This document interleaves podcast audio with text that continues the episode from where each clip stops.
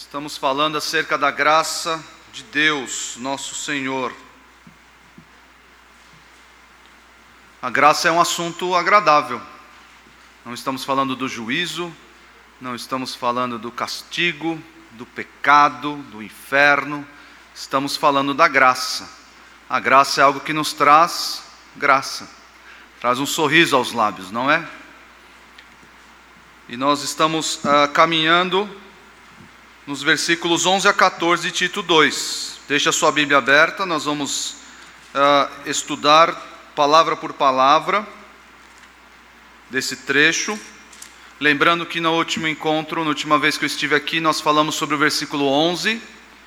Eu expliquei para, para os irmãos o versículo 11 e hoje continuaremos, procederemos à explicação do versículo 12. Mas para toda esse, todo esse trecho, toda essa perícope, dos versículos 11 a 14, ah, eu formulei aqui para os irmãos uma mensagem central, que serve para os irmãos memorizarem e guardarem, levarem consigo, para, fim, fins de aprender o que a palavra de Deus diz. Então, ah, os versículos 11 a 14 trazem uma mensagem central para nós. Essa mensagem os irmãos devem levar consigo. A graça de Deus tempestivamente realiza salvação, transformação e expectação no crente. A graça de Deus, tempestivamente, ou seja, no momento certo, no tempo devido, realiza salvação, transformação e expectação no crente. Essa é a obra da graça de Deus, segundo esses versículos aqui. E nós vimos no último sermão uh, o primeiro tempo da graça. Primeiro tempo da graça. Nós veremos três tempos da graça e já vimos o primeiro tempo da graça. O que a graça realizou no passado. O que a graça de Deus realizou no passado. Nós vimos no versículo 11 que a graça se manifestou salvadora a todos os homens. Então, a graça realizou salvação no passado. Quando? Que passado? Quando o Senhor Jesus veio entendemos que a, a, graça de Deus, aqui nesse versículo 11, refere-se ao próprio Senhor Jesus, ele é a epítome, por assim dizer, da graça de Deus. Ele é ali o ápice, a, a manifestação plena, mais alta da graça de Deus. É a obra do Senhor Jesus em sua pessoa. Vimos que a graça se manifestou no passado. Hoje nós veremos como, o que a graça realiza no presente se os irmãos estão ligados, nos três tempos da graça, na mensagem central, a graça realiza transformação no presente. Porque a graça de Deus, no tempo devido, realiza salvação, transformação e expectação no crente. Então nós vamos olhar para o versículo 12, nós vamos nos ater a ele e entender palavra por palavra e saber que a graça de Deus nos transforma. A graça de Deus nos transforma. Vamos ler o texto, Tito 2, de 11 a 14. Diz assim a palavra do Senhor: Porquanto a graça de Deus se manifestou salvadora a todos os homens, educando-nos para que, renegadas a impiedade e as paixões mundanas, vivamos no presente século sensata, justa e piedosamente aguardando a bendita esperança e a manifestação da glória do nosso grande Deus e Salvador, Cristo Jesus, o qual a si mesmo se deu por nós, a fim de remir-nos de toda a iniquidade e purificar para si mesmo um povo exclusivamente seu, zeloso de boas obras. Ah, a graça de Deus se manifesta hoje, continua se manifestando na nossa vida e ela não é somente a, aquela forma simples. Quando nós pensamos em graça, nos vem à mente imediatamente aquele velho conceito e simples conceito, corretamente, de favor imerecido. É aquilo que nós não merecemos, o Senhor derramou sobre nós. Ah, mas a graça de Deus, meus irmãos, ela é grandiosa, ela é maravilhosa, como diz o, o hino, né? Ela é grandiosa, e de fato ela é. Por quê? Porque Deus se manifestou, nós poderíamos pensar o seguinte: ah, é fácil você morrer uh, ou entregar a sua vida pelos seus entes queridos. Qual pai aqui não entregaria a vida pelos filhos num piscar de olhos? Qual marido aqui, esposa, não entregaria a vida pelo cônjuge sem pestanejar, sem hesitar? Eu entregaria a vida pelos meus queridos, entregaria a vida por vocês, se isso fosse necessário, porque é fácil. É fácil entregar a vida por, por aqueles que nós amamos, aqueles que nós ah, ah, temos um bom relacionamento. É difícil entregar a vida pelos seus inimigos. Quem de nós entregaria a vida por algum inimigo? Ah, pastor, eu não tenho inimigos.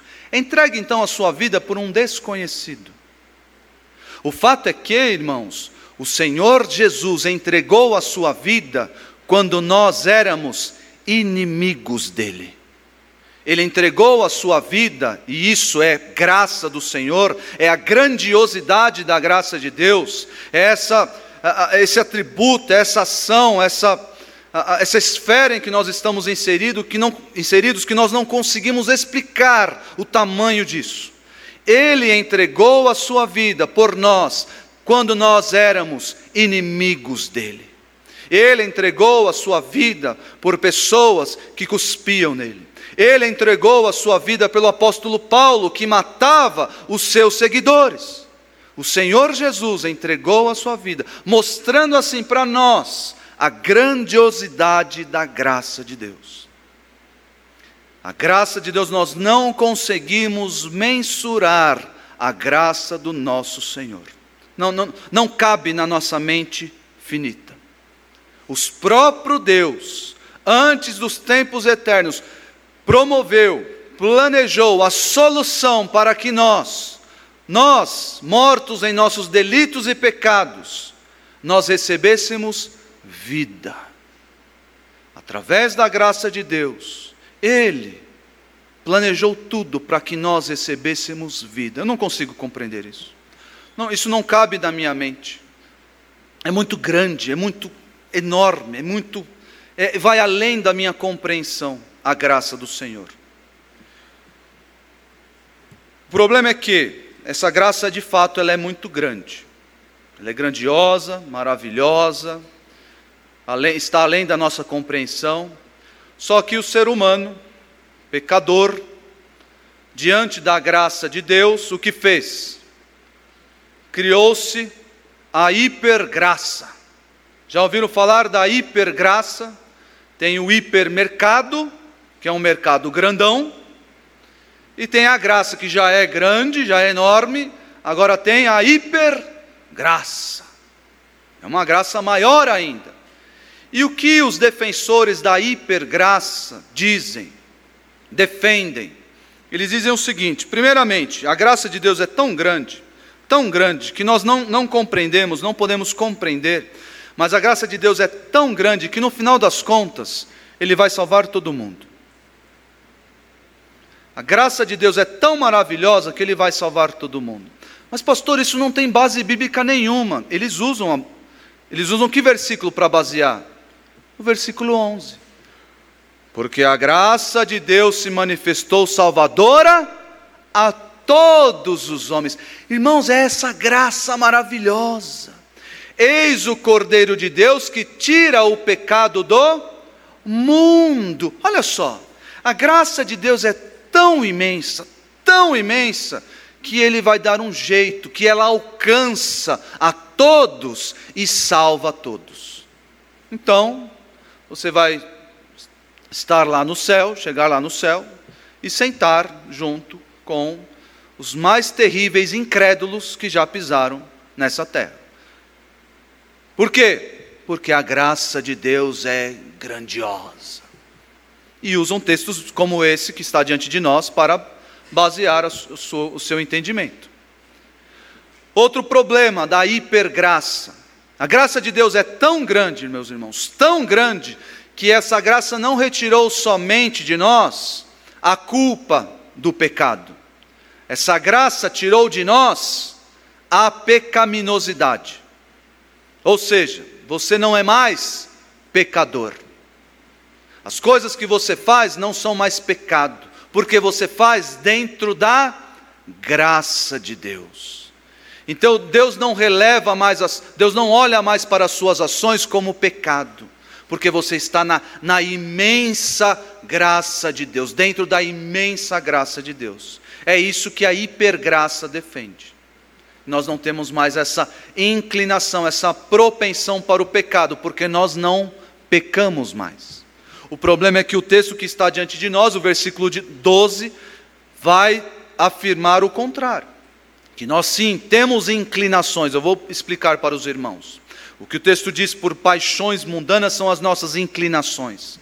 Então, o problema da hipergraça é que, primeiro, a hipergraça anula o pecado, anula a depravação total.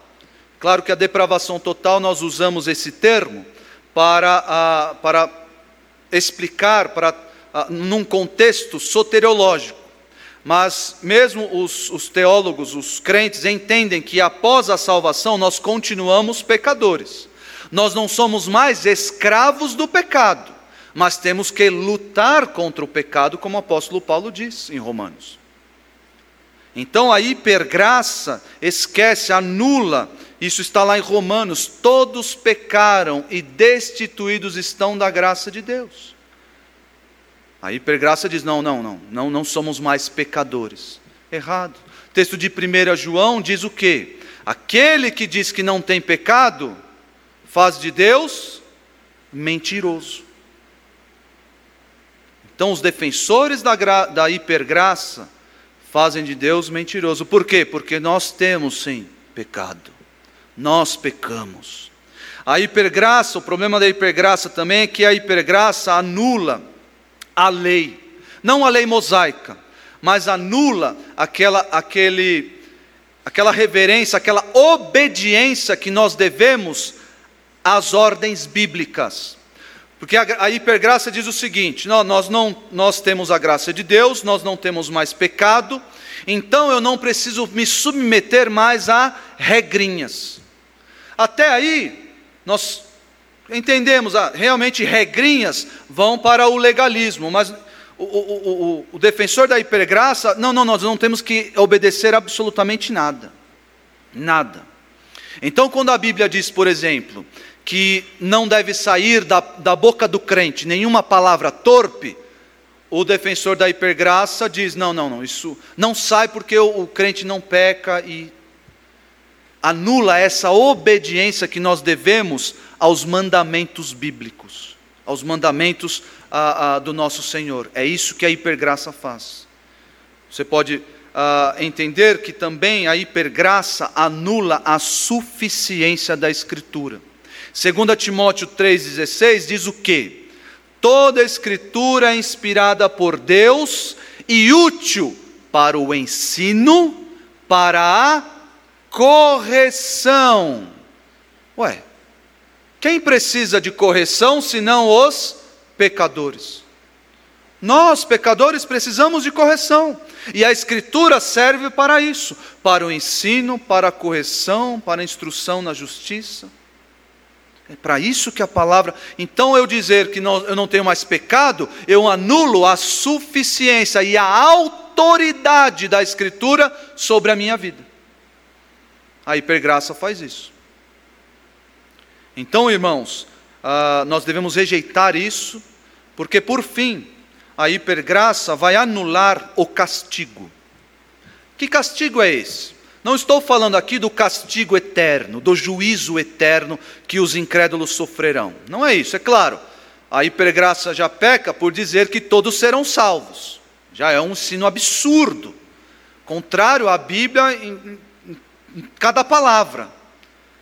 Mas a hipergraça diz: ó, nós não pecamos mais, então nós não somos, não, não precisamos mais do que da correção do Senhor, do castigo, da disciplina de Deus. Isso está totalmente equivocado. Por quê? Porque Deus nos castiga. Deus nos disciplina como um pai disciplina os seus filhos. Isso está lá em Hebreus 12. Nós vamos ler daqui a pouco esse texto. Hebreus 12. O Senhor disciplina os seus filhos. E por falar em disciplina, por falar em disciplina, é exatamente essa palavra que o nosso versículo 12 começa aí. Se os irmãos olharem para o versículo 12, algumas traduções, pelo menos a minha tradução, escolheu a palavra educando. É o que a, a, a graça de Deus faz. A, a graça de Deus nos educa. Alguém tem alguma outra tradução para essa palavrinha? Educando-nos, ensinando, instruindo. Nenhuma tradução trouxe a palavra disciplinando, certo? É porque disciplinar, no nosso contexto, tem um, um na nossa linguagem, tem um contexto, né, tem um, uma, uma ênfase negativa, né, de disciplinar, parece que é disciplina física, algum castigo que, que pesa aí sobre nós. A palavra utilizada aqui pelo apóstolo Paulo é a palavra paidilsa. Essa palavra tem raiz na palavra paidion, que é a palavra criança. Então, o, o, o, verbo utilizado aqui traz a ideia daquilo que nós fazemos com uma criança.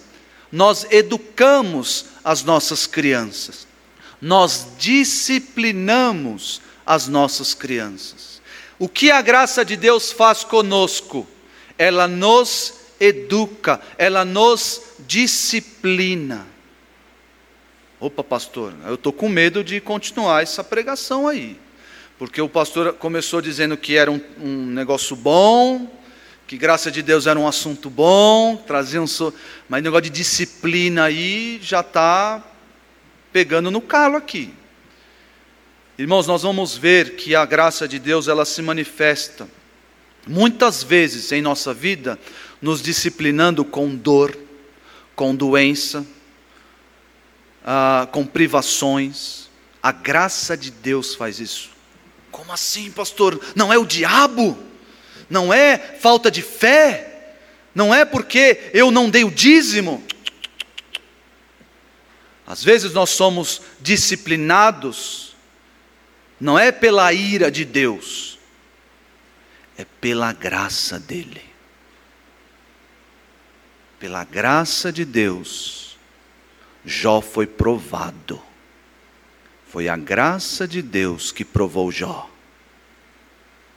E Jó se tornou um homem melhor. Então lembre-se bem, se você está passando por algo hoje, e você acha que é, é falta, Deus, Deus se afastou de mim. Ah, eu estou com um problema na minha vida. Ah, eu estou com, com dificuldades. Ah, eu estou passando por momentos tenebrosos. Lembre-se, a graça de Deus nos educa. E nos educa muitas vezes mediante disciplina, mediante dor, mediante escassez. Não por castigo, não por, por um, um juízo. Ah, que nem nós fazemos com as crianças, não é? A criança foi lá, desobedeceu, a graça do papai falou várias vezes: não faça isso, tire isso da boca, não bata na sua irmã, Ó, oh, e fala, fala, a graça do papai falando. Fala e fala, 500 vezes. Opa, não deu certo? Agora a graça do papai vai se manifestar na vara. Continua sendo a graça do papai. Mas às vezes não é, não é esse tipo de, de, de, de castigo que nós estamos padecendo. Não. É só a graça de Deus nos educando para que sejamos melhores, para que vivamos, como os irmãos podem ver no texto, sensata, justa e piedosamente. É a graça de Deus sendo derramada na nossa vida. E vamos entender uh, o que, que é esse educando-nos, disciplinando-nos. Os irmãos agora podem abrir em Hebreus 12 e entender um pouco dessa disciplina. É a mesma palavrinha usada aqui em Tito, é a palavra usada em Hebreus 12. Hebreus 12, 7. Hebreus 12, 7.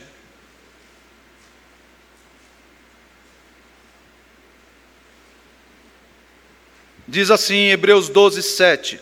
É para disciplina, a mesma palavra, paidiusa, é para disciplina que perseverais. Deus vos trata como filhos, pois que filho há que o pai não corrige?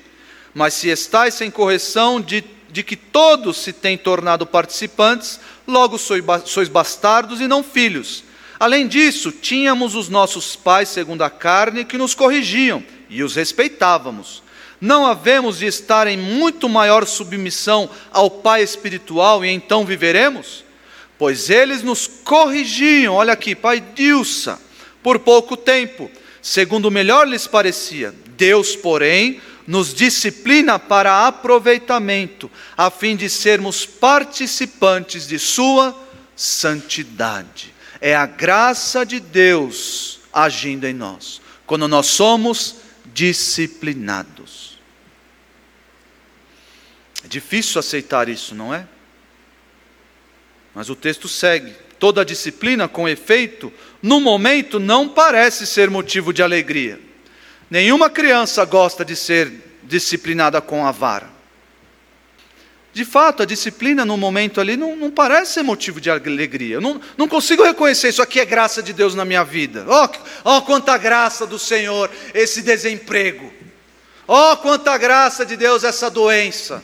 Oh, quanto... não consigo reconhecer isso. É difícil, é complicado. Mas a Bíblia diz que isso é a graça de Deus nos educando. Isso aconteceu com o apóstolo Paulo. Isso aconteceu com ele. Se os irmãos olharem para o 2 aos Coríntios 12, vocês vão entender. E vão ver como uma pessoa normal, se é que, se é que dá para dizer que o apóstolo Paulo era normal, mas o apóstolo Paulo, sendo o apóstolo Paulo, né, nós é que estamos bem inferiores a ele, né? Mas ele, como exemplo é, nosso, estando ali na, na mesma posição, uh, ele, o pior dos apóstolos, né, o pior dos pecadores, ele passou por um momento em que ele esteve diante de, esteve, teve diante de si uma provação muito grande. Nós não sabemos exatamente o que é o espinho na carne, se é uma pessoa ou se é uma doença. Alguns ah, ah, defendem que é uma doença nos olhos. O apóstolo Paulo sofria de um problema nos olhos, especialmente depois que ele foi curado ou depois que ele eh, obteve a sua visão. Ele sempre carregou consigo o problema nos olhos. Ah, outros vão defender que era uma pessoa, uma pessoa que o atormentava, porque o texto diz que é um mensageiro de Satanás que veio para me atormentar. Não sabemos. O que sabemos é que o apóstolo Paulo estava sofrendo estava ali sendo educado por Deus. Por quê? Olha lá o que o apóstolo Paulo fez. Estava lá como a Rebeca, no cantinho, lá chorando. E ele fez o quê? Por causa disto, três vezes pedi ao Senhor que o afastasse de mim. Afasta esse espinho na carne, afasta esse mensageiro de Satanás. Então ele me disse: A minha graça te basta, porque o poder se aperfeiçoa na fraqueza. Meus irmãos, às vezes nós devemos olhar para as circunstâncias que Deus coloca na nossa vida e entender e dizer: a graça de Deus me basta. Onde está a graça de Deus nesse momento tão difícil? Está exatamente ali no momento difícil. Está exatamente ali, me educando. A graça de Deus está ali, me disciplinando. É ali onde está a graça de Deus. Difícil, né, irmãos? Os irmãos já. Ixi, o pastor falou da graça de Deus, mas essa parte da graça eu não conhecia. Mas, meus irmãos, isso é muito bom contar com isso. Porque se os irmãos olharem para o texto, a graça de Deus nos educa para sermos pessoas diferentes. A graça de Deus nos educa, nos disciplina, a fim de nos transformar, a fim de, de que sejamos outras pessoas, a fim de que exista em nós um contraste muito grande, muito grande. E antes de falar desse contraste aqui, eu quero deixar aqui uma aplicaçãozinha. O pastor falou de hipergraça. Ah, todos aqui olharam para mim quando eu falei da, das proposições da hipergraça, olharam fazendo careta e estão certos. São, são é, proposições absurdas, absurdas, contrárias à Bíblia. O problema é que nós às vezes, às vezes, agimos como se crescêssemos na hipergraça. Como, pastor? Quando nós somos lenientes com o nosso pecado, quando nós deixamos o nosso pecado habitar no nosso coração, nós estamos acreditando que Deus não vai fazer nada, que a graça de Deus é muito grande, que Ele não vai me disciplinar por causa disso. Ah, mas esse pecado não afeta ninguém. Quando eu estou lá diante do meu computador, do meu celular, perdendo tempo com coisas vãs, com imoralidades, ah, Deus não se preocupa com isso. Estou há tantos anos, há tantos anos com esse pecado, Deus não se preocupa com isso. É você agindo como se você cresce numa graça que não educa, numa hipergraça. Você está agindo como se cresce nessa hipergraça falsa. Porque a graça de Deus nos educa, nos disciplina. Os pais que estão aqui, estão me ouvindo, tratam os filhos muitas vezes com hipergraça dão aos filhos tudo o que eles querem, tudo. Não disciplinam os filhos, deixam os filhos viverem do modo que quiserem. Dão, o filho quer tela, dá a tela para o filho. Deixam os filhos à própria mercê. Estão tratando os filhos no modo hipergraça. Olha como meu papai é maravilhoso. Ele me dá tudo. Tudo que eu peço, meu pai me dá, minha mãe me dá. Eu quero, se eu quero televisão, minha mãe me dá. Ah, eu quero tal presente. Ah, meu pai vai lá e compra. É criar os filhos no modo hipergraça, sem educá-los, sem discipliná-los. É viver como se nós crescemos nessa tal de hipergraça. E como eu disse para os irmãos, a graça de Deus, ela nos educa, ela nos disciplina, ela nos instrui, ela nos ensina para que vivamos de modo diferente de outrora, para que exista entre o nosso eu de agora e o nosso eu do passado um claro e evidente contraste. Isso está no texto, isso está no versículo 12. Olhem para o versículo 12 e vejam o contraste. A graça de Deus se manifestou Salvador a todos os homens, e ela nos educa, nos instrui, nos, nos disciplina. Para quê? Renegadas a impiedade e as paixões mundanas. Esse é o nosso estado antes da graça.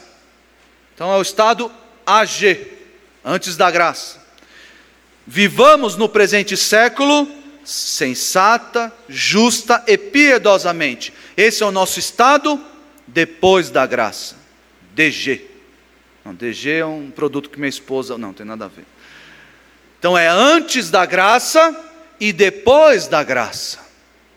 Deve haver uma diferença patente entre o nosso estado antes da graça e depois da graça.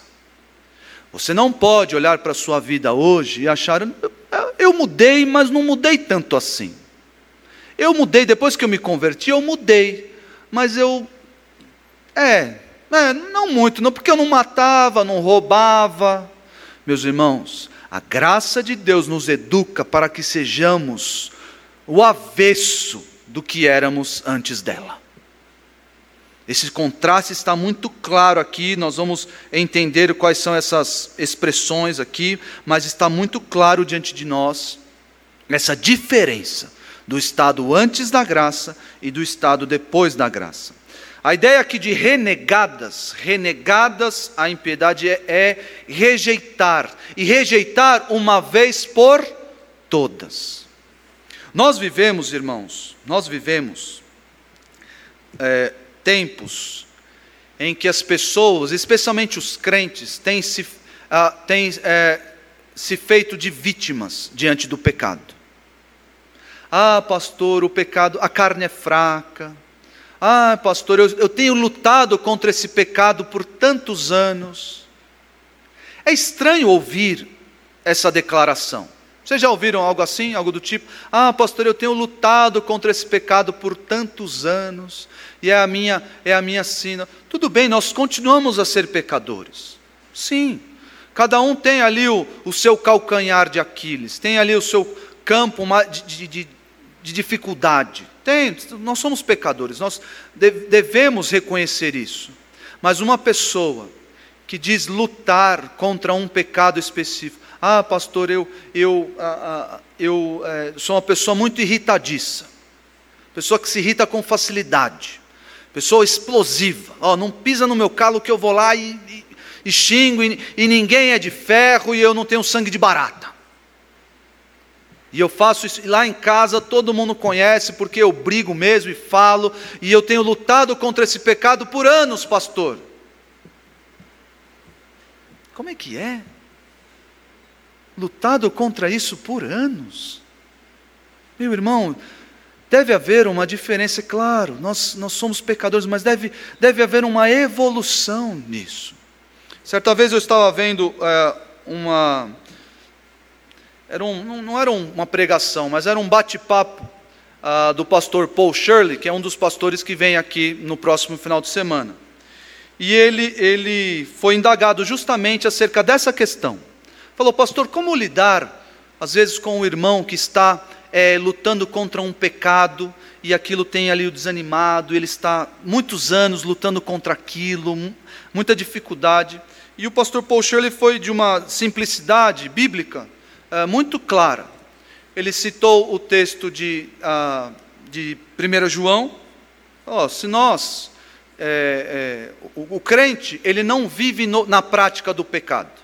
Esse é o crente. Ele não vive na prática do pecado. Ele não segue pecando ad eterno, infinitamente. Não, não, não faz isso.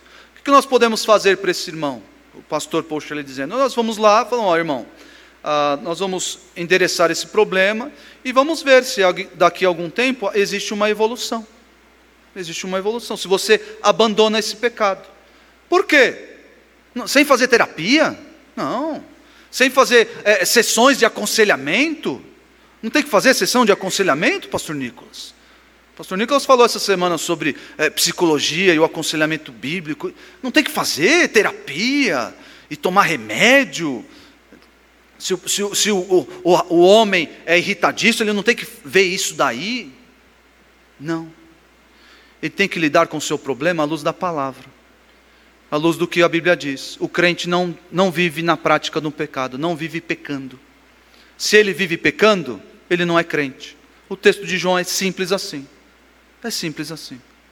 Então, irmãos, nós vivemos nesse ambiente e nós não podemos deixar isso entrar na nossa mente, de, de, nos vitimizar diante do pecado. Ah, a carne é fraca, é difícil. Por que nós não podemos fazer isso? Porque nós temos a graça de Deus que nos educa, que nos instrui, agindo em nós, atuando em nós, falando aos nossos ouvidos, ao nosso coração, nossa, aos nossos hábitos. A graça de Deus está trabalhando em nós. Nós não podemos desprezar a graça de Deus. Nós não podemos desprezar as manifestações da graça de Deus, a palavra de um irmão, a palavra do pastor, um versículo bíblico lido aqui diante dos irmãos. Nós não podemos desprezar essas coisas. Ah, e, e nos vitimizar, o que é pior. Ah, como é difícil, porque deve haver um contraste entre o que eu era antes da graça e o que eu sou depois dela. Veja esse contraste em Romanos 6, Romanos 6, 12 é o contraste entre o negativo e o positivo. Renegadas a impiedade e as paixões mundanas, esse é o negativo. Olha só, Romanos 6, 12 e 13. Não reine, portanto, o pecado em vosso corpo mortal, de maneira que obedeçais às suas paixões nem ofereçais cada um os membros do seu corpo ao pecado, como instrumentos de iniquidade, mas oferecei-vos a Deus como ressurretos dentre os mortos, e os vossos membros a Deus como instrumentos de justiça. Olha, está diante de nós aqui muito claro o contraste entre antes da graça e depois da graça. Gálatas 5, 24. Gálatas 5, 24.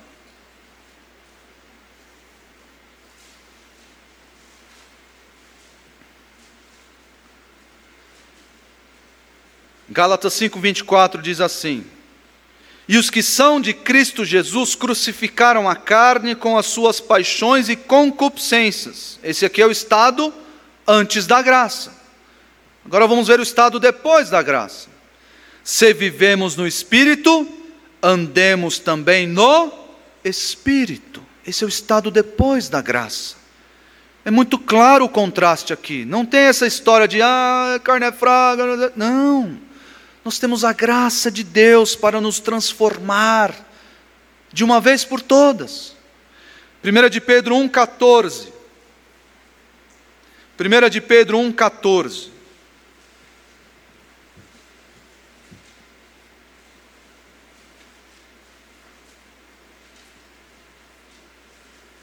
Diz assim, 1 de Pedro 1,14: Como filhos da obediência. Opa, aqui Estado depois da graça. Agora eu sou filho da obediência, não sou mais filho da desobediência. Olha só, não vos amoldeis às paixões que tinhais anteriormente na vossa ignorância, estado antes da graça.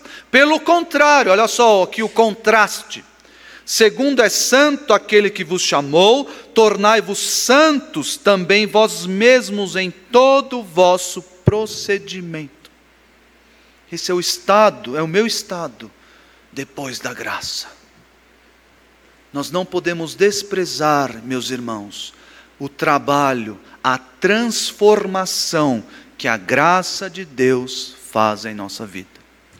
E nós vimos que essa graça muitas vezes age como um pai. Fala uma vez, fala outra vez, fala com paciência, aumenta o, o tom, olha, cuidado. Mas chega uma hora que a graça de Deus precisa pegar a vara. Precisa pegar a vara. É interessante é, notarmos, os irmãos que têm filhos aqui, especialmente mais de um, é, é interessante notarmos como, como cada um é, reage à disciplina. O César, por exemplo, os irmãos conhecem o César. O César ele é muito ele é muito doido. ele, ele é muito assim, é, ele é muito agitado, dinâmico. Ele não é um pestinha, por assim dizer, né? Mas ele é, ele é menino, cheio de energia ali, aquela coisa toda. E ele gosta de fazer o quê? Quando houve uma ordem do papai e da mamãe, ele gosta de desafiar. Mas é aquele desafio que você quase ri com ele que é aquele, não, não vou fazer, não é aquele desafio por maldade, né? Vamos dizer assim. Claro que a maldade está ali no coração, mas não é aquele desafio, não vou fazer, não. É aquele, não, é, vem aqui, desce daqui, César, vem comer. Ah, não vou comer não, e sai correndo. Aquela coisa, não vou comer não. E o que acontece? Aí o papai tem que falar mais grosso. A graça do papai, César, o papai não está brincando. Vem aqui comer a sua comida. Não vai. Ai, sobe no sofá. Ei. Tá, parece que o papai está brincando. O papai não está brincando. Aí o papai vai lá. Bé, pega a vara. Rebeca, pega a vara. Aí ele. Nem aí. Aí a Rebeca traz a vara. Dá na mão do papai. Ah, eu vou, papai, eu vou, eu vou. E senta na mesa, senta na cadeira. só funciona na base da ameaça. Na ameaça. É claro que uma, uma, uma hora o papai usa a vara.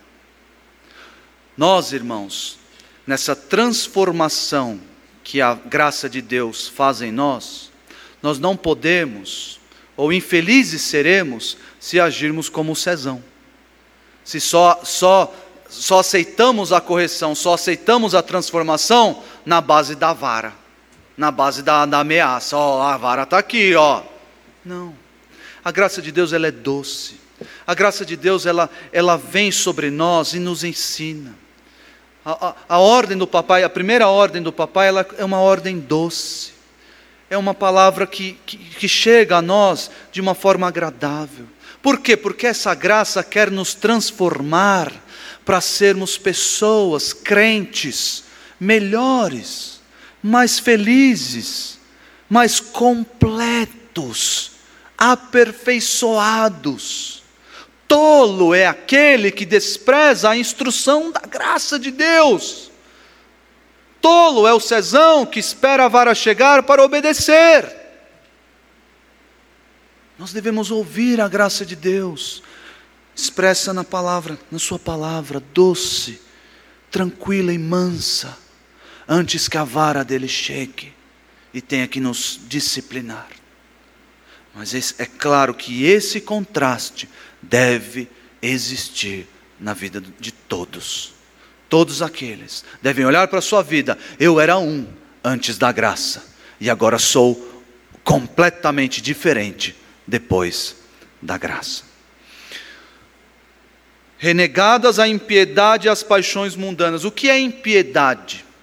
Geralmente, quando nós ah, pensamos em impiedade, nós pensamos numa pessoa cruel, uma pessoa impiedosa, uma pessoa cruel. E de fato, a impiedade, ela, ela gera crueldade, sabe por quê?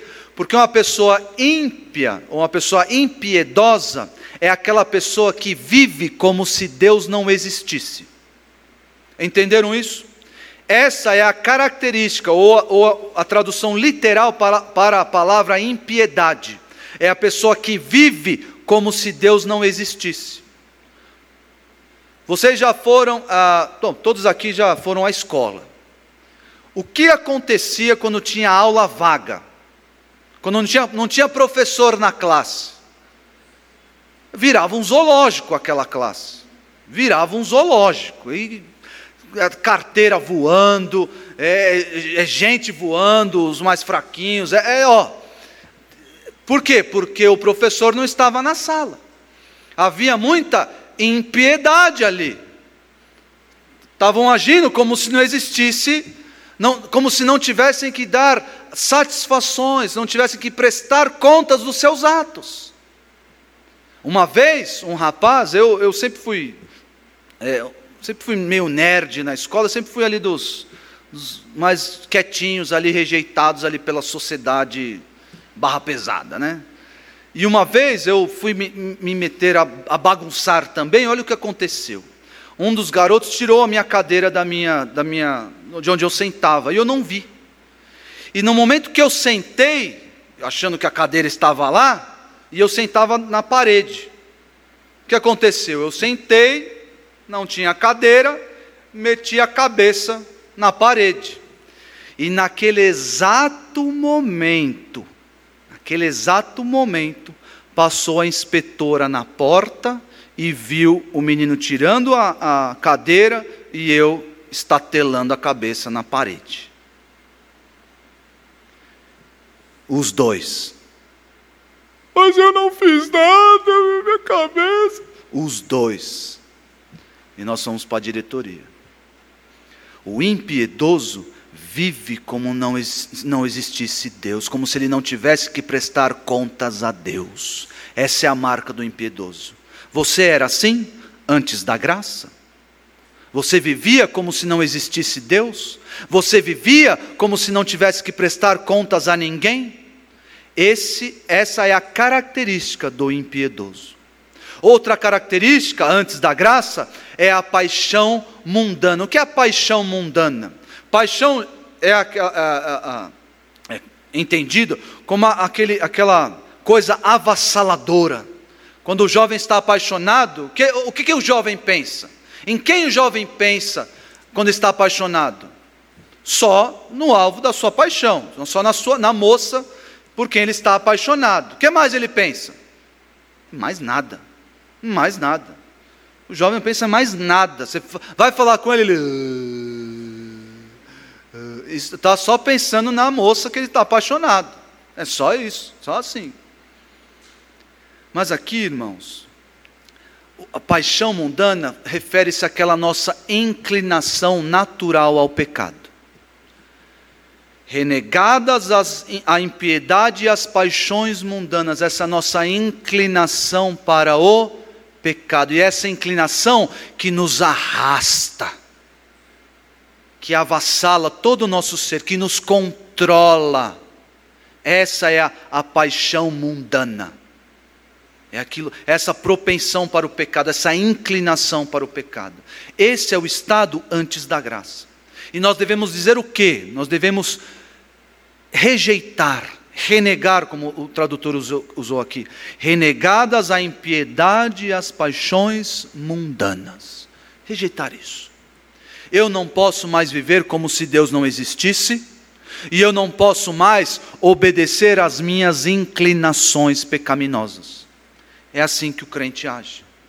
Por quê? Porque esse é o estado antes da graça não é mais meu estado depois da graça, porque a graça me ensina, a graça me disciplina, me educa a dizer não para essas coisas, a rejeitar essas coisas, e rejeitar uma vez por todas. A ideia aqui, o, o, o, o tempo verbal utilizado aqui no renegadas, traz essa ideia de rejeitar uma vez por todas. Nós não podemos trazer para depois da graça traços da velha vida traços do velho homem, não posso. Não posso trazer pecadinhos de, de, de estimação, não posso. Eu devo ser um homem totalmente diferente. As minhas inclinações, as minhas vontades, os meus desejos, tudo deve ser diferente do meu estado antes da graça. Tudo. Porque antes da graça eu vivia como se Deus não existisse, e eu vivia para as minhas inclinações. É assim que eu vivia. E hoje eu não vivo mais assim. Nós vamos ver agora o que a graça de Deus faz em nós para que nós sejamos crentes de verdade, de verdade. O que a graça nos ensina a ser e fazer. Olhem para o texto. Renegadas a, a, as impiedades, a impiedade e as paixões mundanas, vivamos. Eu vou deixar esse presente século para depois até porque no grego está por último. É só uma. O, o, o tradutor só trouxe para cá. Vivamos no presente século, mas no grego está por último e eu vou deixar por último, porque tem a ver com a, a, o próximo tempo da graça. Mas vivamos sensata, justa e piedosamente. Como nós devemos viver?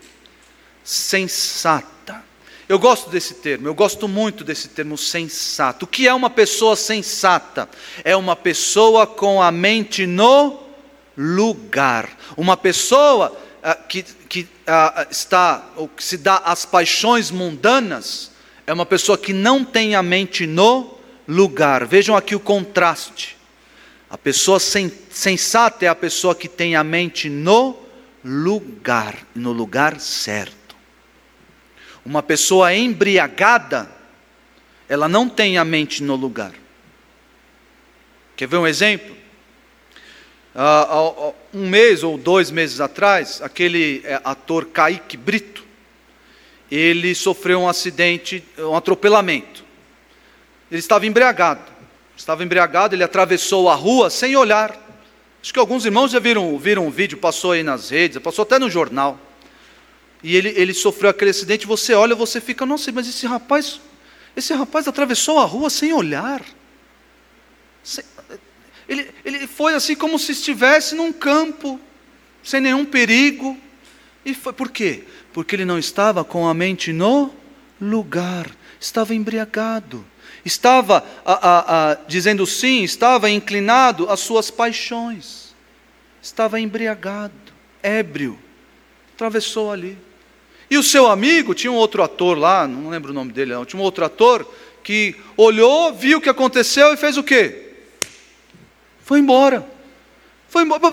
O seu amigo, você não foi prestar auxílio ao seu amigo, mas também estava embriagado, não estava com a mente no lugar certo. Não era, não estava sensato. O crente, ele deve agir sempre com a mente no lugar ele não pode estar embriagado de pecados, de pecados de estimação, de pecados escondidos, de maus pensamentos, de maus desígnios. Isso tudo vai tirar do crente a, a, mente, vai tirar a mente do lugar. Ele vai deixar de ser sensato. A graça de Deus nos educa para que vivamos de maneira sensata, com a cabeça no lugar. A graça de Deus nos ensina a viver de maneira justa, de maneira justa. A Bíblia, quando fala sobre justiça, ela traz dois conceitos: conceito de, uh, de culpa e punição, conceito básico de justiça, né? Uh, culpa e castigo, uh, sentença justa, aquela sentença que avalia ali o, o, a culpa e, e dá a sentença baseado naquela culpa, a sentença proporcional, é a, a, a justiça da, da, do judiciário, por assim dizer. Mas existe o sentido de justiça na Bíblia que é o sentido de retidão, retidão moral. E eu acho que mais se aplica aqui, a retidão moral. Aliás, alguns comentaristas, não é claro no texto isso, não está claro. Isso aqui é uma opinião de alguns comentaristas que eu achei razoável, eu até achei razoável mas não, não está claro e evidente que essa era, era a intenção do autor. Mas para fins didáticos, talvez nos sirva de algo. O que dizem os comentaristas? Que ao, ao utilizar esses três termos, sensata, justa e piedosamente, traz a ideia de que o crente ele deve ter saúde em si mesmo, quando diz sensato. Está dizendo a mente no lugar. O crente deve a, a viver bem consigo mesmo. Não é, não é que você tem que ser bem consigo mesmo. Não, não é esse papinho, não. Entenderam o que eu estou dizendo? O crente ele deve ter saúde em si mesmo. Ele não pode ser um crente desequilibrado, um crente com as suas ideias tortas, erradas, deve ser um crente que olha a palavra de Deus, se submete a ela, tem o seu, a sua rotina, o seu pensamento todo baseado na palavra de Deus e vive corretamente, vive bem consigo mesmo. Não é um crente desequilibrado, é um crente que se entristece quando precisa se entristecer, é um crente que se alegra quando a, a, a, precisa se alegrar, é um crente equilibrado, é um crente sensato. Sensato. A, a palavra justa, palavra justa refere-se à, à área de, de relacionamento com os irmãos, relacionamento com as pessoas. Então a, a palavra sensata é aquele relacionamento consigo mesmo, o crente está bem, e a palavra justa, de retidão, vivamos no presente século de maneira reta. Isso é com relação às pessoas com relação ao nosso. Nós devemos tratar com as pessoas de maneira reta, de maneira justa.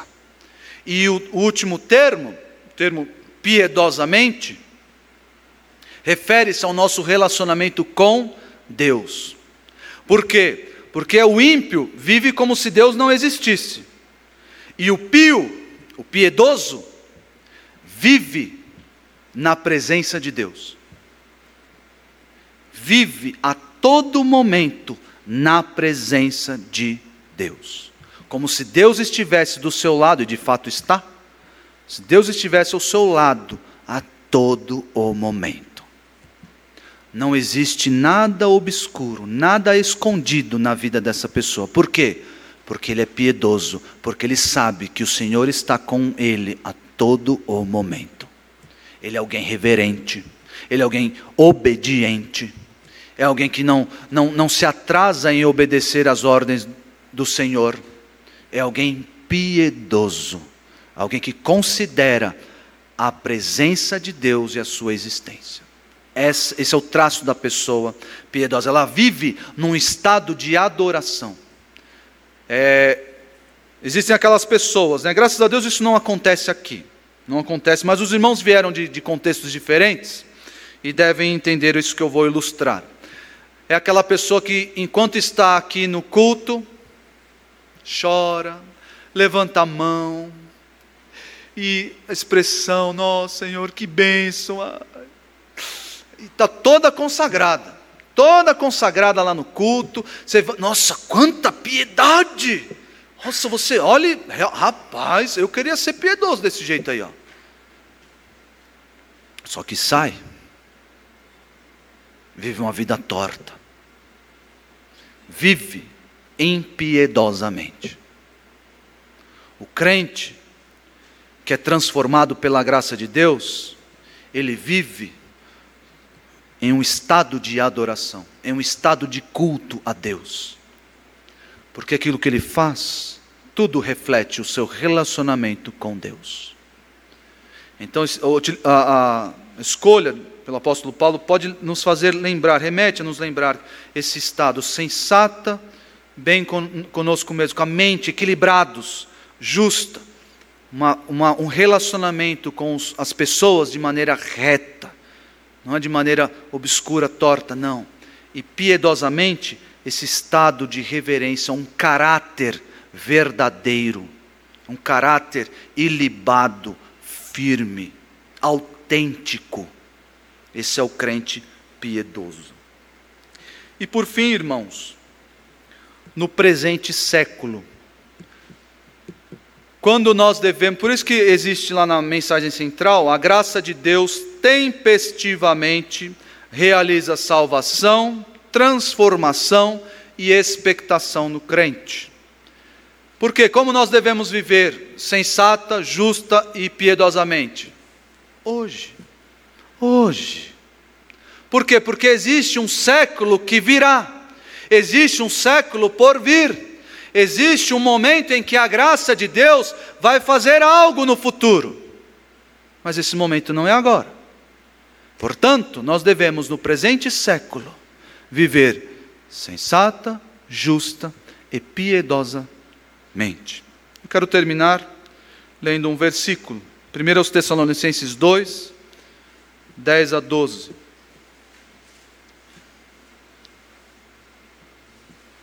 É um pedido um clamor do apóstolo Paulo.